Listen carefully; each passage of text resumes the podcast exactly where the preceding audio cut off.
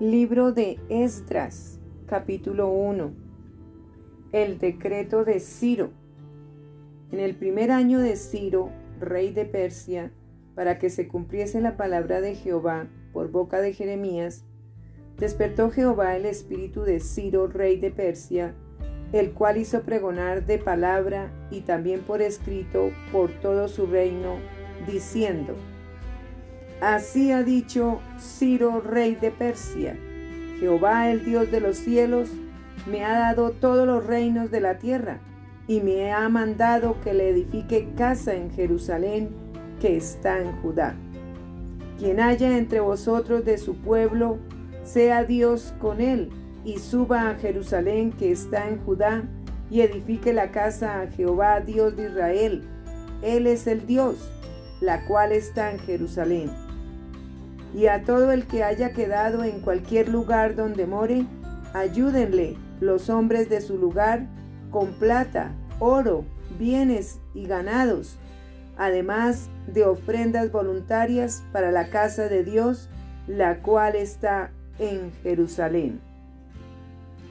El regreso a Jerusalén.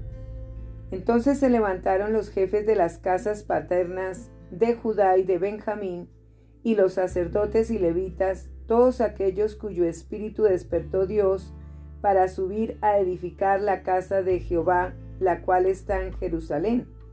Y todos los que estaban en sus alrededores les ayudaron con plata y oro, con bienes y ganado, y con cosas preciosas, además de todo lo que se ofreció voluntariamente.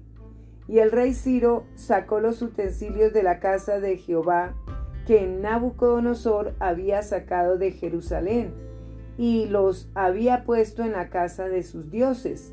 Los sacó pues Ciro, rey de Persia, por mano de Mitrídates, tesorero, el cual los dio por cuenta a Sesbazar, príncipe de Judá.